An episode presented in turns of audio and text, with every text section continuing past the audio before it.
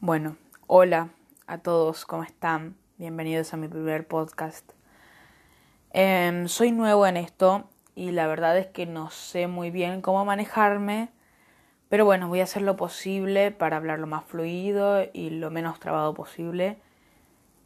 Y bueno, bienvenidos a esto que va a ser la cuarentena conmigo. Para hablar, eh, para este podcast vamos a dividirlo en varios capítulos, cada uno por etapas en las que yo pasé de mi vida a través de la cuarentena, a través del, de este tiempo de confinamiento, de este tiempo de aislamiento social obligatorio por el que estamos pasando.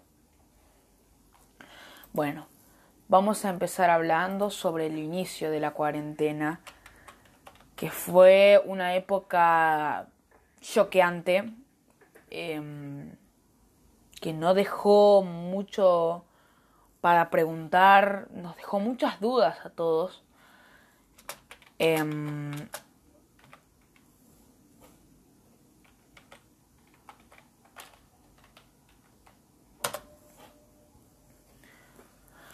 nos dejó muchas, muchas preguntas cuando nosotros, por lo menos acá en Argentina, nos enteramos de que en China había un nuevo virus llamado coronavirus o COVID-19, acá en Argentina, como es de costumbre, se tomó con humor.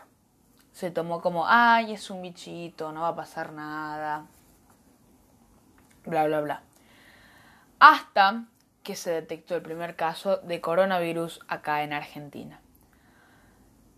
Por lo menos en mi provincia todo el mundo se revolucionó, todo el mundo pensó que estábamos perdidos cuando, cuando nos enteramos que llegaron, que llegó el bicho hasta acá, este virus hasta acá. El día 20 de marzo de 2020 será un día que será recordado por el resto de la historia de la Argentina, el inicio de una pesadilla. Un determinado 20 de marzo nos levantamos con la noticia de que deberíamos estar dos semanas aislados, dos semanas en cuarentena, dos semanas en las que tendríamos que estar todos encerrados en nuestra casa, sin poder salir a ningún lado, sin que los mayores puedan asistir a los trabajos, sin que los estudiantes puedan asistir a los colegios, jardines, universidades, facultades, etcétera. Al principio todo el mundo se lo tomó a la ligera. Todo fue, bueno, son dos semanas. ¿Qué puede pasar en dos semanas de vacaciones? Porque primero lo veíamos como vacaciones. Hasta que empezaron, por lo menos para los estudiantes, las clases online. Que eso va a ser otro tema que vamos a tratar en otra, en otro capítulo. Este día, 20 de marzo, el mundo se, por lo menos Argentina, no, no voy a hablar del mundo, voy a hablar de Argentina, de la situación de mi país, se revolucionó. Se dictaminó una cuarentena obligatoria en el mundo, en nuestro país.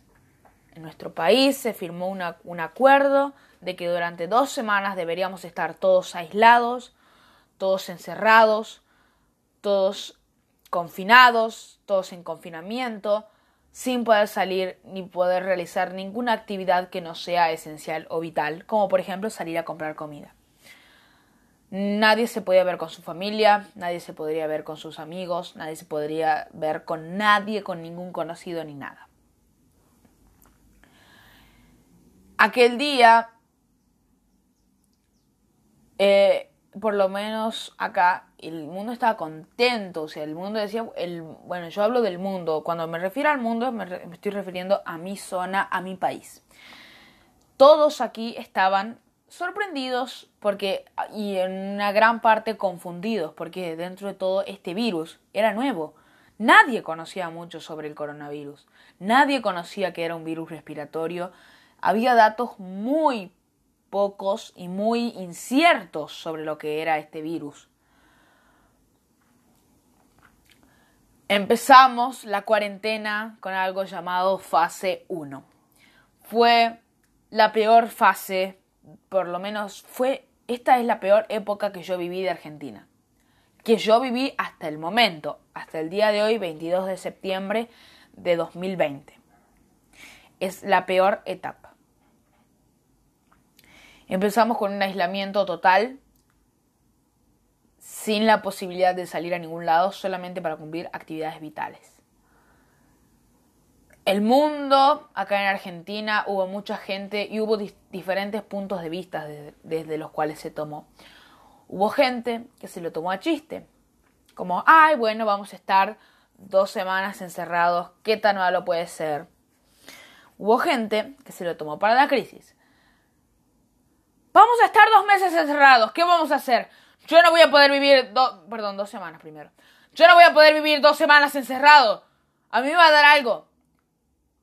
Y hubo gente que se lo tomó para la resignación. Bueno, son dos semanas. ¿Qué va a pasar? Hubo gente, más que nada la gente que entró en crisis y la gente que se lo tomó por el lado de la crisis.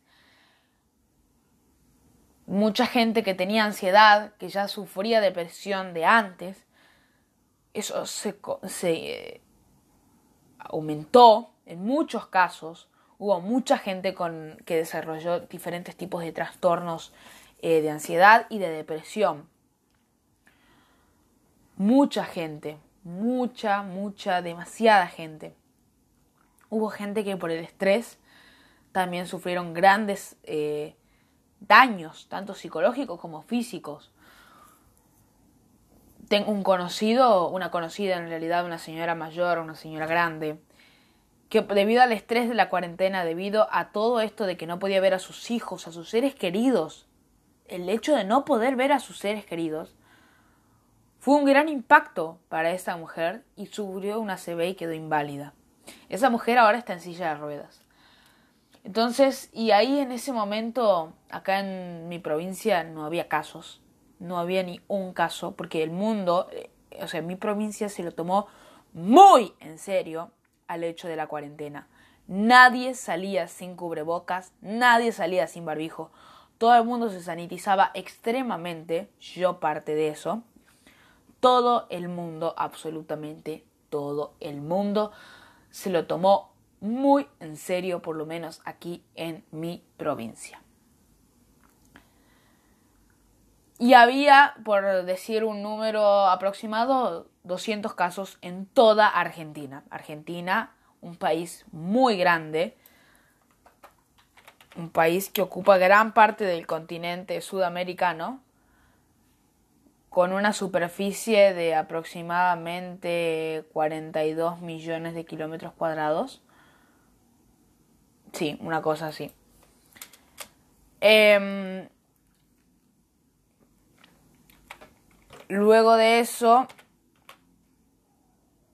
2 millones, perdón, 700, 2,78 millones de kilómetros cuadrados. Perdón, me confundí. Bueno, em, la gente se lo tomó bien y pensó, por primera vez la gente dijo, bueno, esto es por nuestro bien, esto es por el bien de la salud, esto es por el bien de nuestros mayores, esto es por el bien de todo el mundo.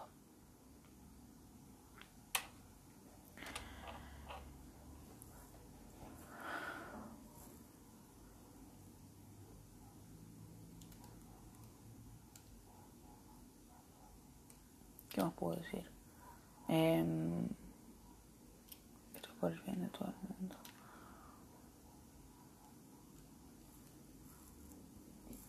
Aquí empezamos con una cuarentena sumamente estricta y medidas sumamente estrictas, las cuales mucha gente, yo incluido, no lográbamos entender.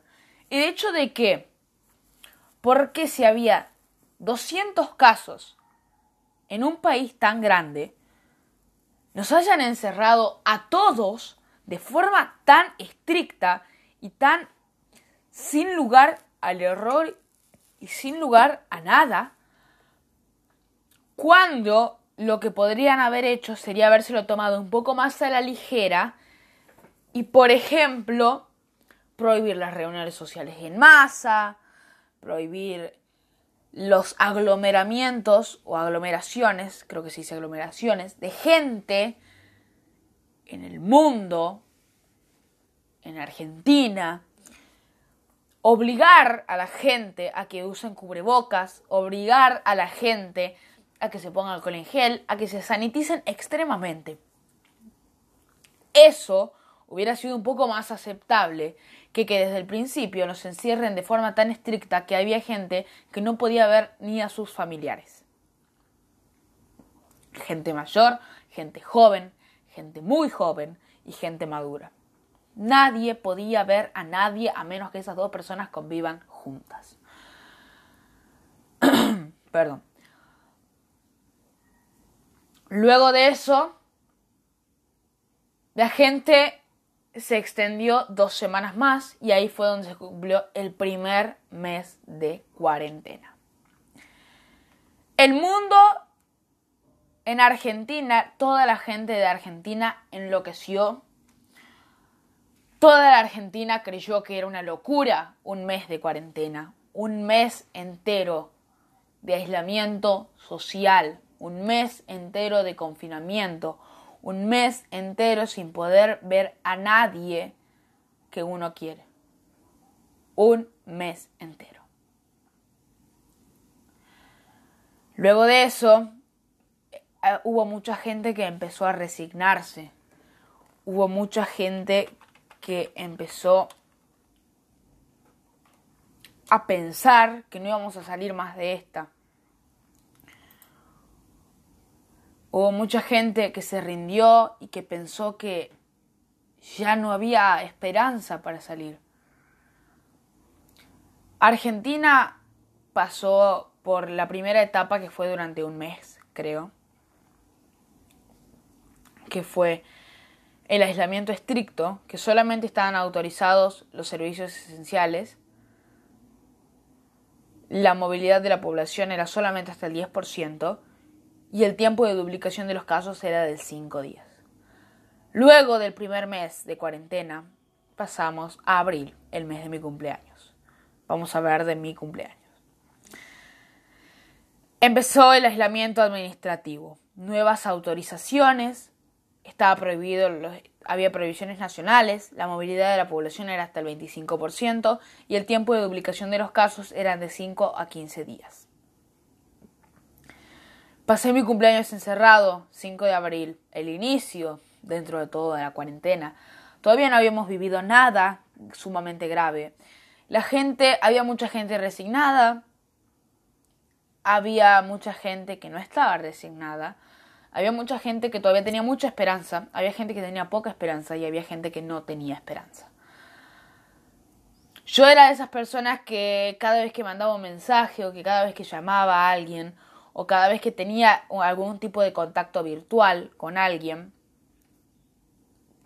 decía, y esto va a pasar pronto, esto va a pasar pronto, esto va a pasar pronto. Pasó, no pasó prontamente, estamos a mes 7 de cuarentena.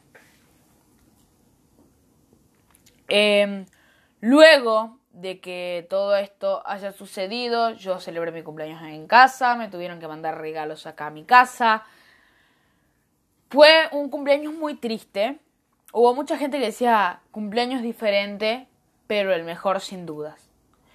Para mí no fue el mejor, para mí fue el peor cumpleaños. No hay punto de comparación entre pasar el día, uno de los días más importantes por lo menos en mi vida, rodeado de la gente que querés, amigos, familiares, tu familia de corazón, tu familia de sangre. No hay punto de comparación entre pasarla solo y pasarla o con una persona y pasarla con toda la gente a la que querés. Y yo me pongo a pensar en que, bueno, mi cumpleaños número 13 no es tan grave. Pero hubo gente, hubo chicas que cumplieron 15 años encerradas y no pudieron hacer fiestas, no pudieron viajar, no pudieron hacer nada. Hubieron chicos que cumplieron los 18 años encerrados y no podían viajar, no podían celebrar con sus amigos y hubo mucha gente que cumplió años encerrado y no podían festejar, no podían hacer nada, no podían más que hacer una videollamada con sus amigos. Luego pasamos a la fase 3, que es donde vamos a dejar este podcast. Vamos a hablar de la fase 3, vamos a hablar de mi experiencia durante la fase 3 y vamos a dejar la fase 4, 5 y otras cosas para el próximo podcast. La fase 3 se le llamó segmentación geográfica. Eh, había excepciones provinciales y había prohibiciones nacionales. La movilidad de la población era hasta el 50%. El tiempo de duplicación de los casos era hasta el 15, era de 15 a 25 días. Bueno, yo esta fase la viví ya como, wow, estamos en fase 3 de 5. Estamos en fase 3 de 5. Es mucho. Está bien. Porque nadie en ese momento se imaginaba que íbamos a volver a, a las otras fases. Nadie pensó que íbamos a volver a fase 1 o a fase 2. Creíamos que lo único que quedaba después de eso era evolucionar, pasar a parte 4, que era la reapertura progresiva. Y por último la fase 5, la nueva normalidad. El mundo y yo ya estamos más o menos en el mes 3 o 4 de cuarentena, más o menos, eh, mayo y junio, el mundo en general estaba más tranquilo y ahí fue donde a mí me empezó a atacar. Yo debo admitir que nunca fui muy positivo, nunca fui muy positivista, nunca fui muy bueno en el sentido de ver las cosas positivas a las cosas, a las situaciones de la vida. Y ahí fue donde yo empecé a tener ataques de pánico. De repente sentí una angustia, sentía algo en mi cabeza que me decía, no vamos a salir más de esta, te vas a quedar encerrado toda tu vida, esto va a ser mundial, esto va a ser dos años, imagínate la cantidad de gente que va a morir, todos esos pensamientos tan atroces que todo el tiempo circundaban mi cabeza y todo el tiempo me hacían pensar en lo que iba a pasar en el futuro, que es algo que a mí me trauma el futuro, todo el tiempo me tiene traumado el futuro porque no sé qué es lo que nos depara el futuro y no hay forma de saberlo.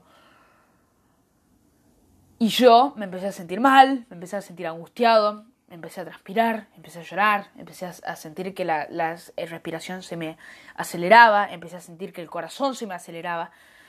Y ahí, más o menos a principios de junio, tuve mi primer ataque de pánico en cuarentena. Se detonó por una pequeña pelea con mi madre, pero yo tengo algo que yo necesitaría lograr controlar, que es que cuando yo me pongo mal por algo, todas las otras cosas que a mí me ponen mal en mi vida cotidiana vienen a mi cabeza y me empiezan a atormentar, porque yo estoy mal por eso otra cosa, me empiezan a atormentar, me empiezan a hacer pensar cosas atroces, cosas eh, que no me dejan dormir a la noche y tuve mi primer ataque de pánico. Fue una situación horrible, un ataque de pánico sentís que te vas a morir, sentís que la quedás, sentís que no vas a vivir más. Gracias a Dios pude salir tranquilo, no fue tan grave ese, tuve otros más graves después. No sentí que me iba a morir tanto como lo sentí otra vez, otras veces. Así que bueno, hasta ahí vamos a dejar por hoy, hasta la fase 3. En el próximo vamos a hablar de fase 4, vamos a hablar de las clases online, Vamos a hablar de la fase 5 en el próximo probablemente. Eh, así que voy a ir tomando este, esta situación tan atroz por capítulos y por segmentos y por mi experiencia en todo esto. Espero que les haya gustado este podcast. Apóyenme si les gusta. Y sin mucho más para decir, síganme en mis redes sociales. Voy a estar subiendo también contenido ahí. Solamente me queda decir que hay que tener esperanza, aunque es complicado, aunque nos indigne toda esta situación, hay que tener esperanza y hay que saber pelearla y hay que saber pensar en que el día de mañana podamos salir de acá. Un beso a todos y gracias por escuchar.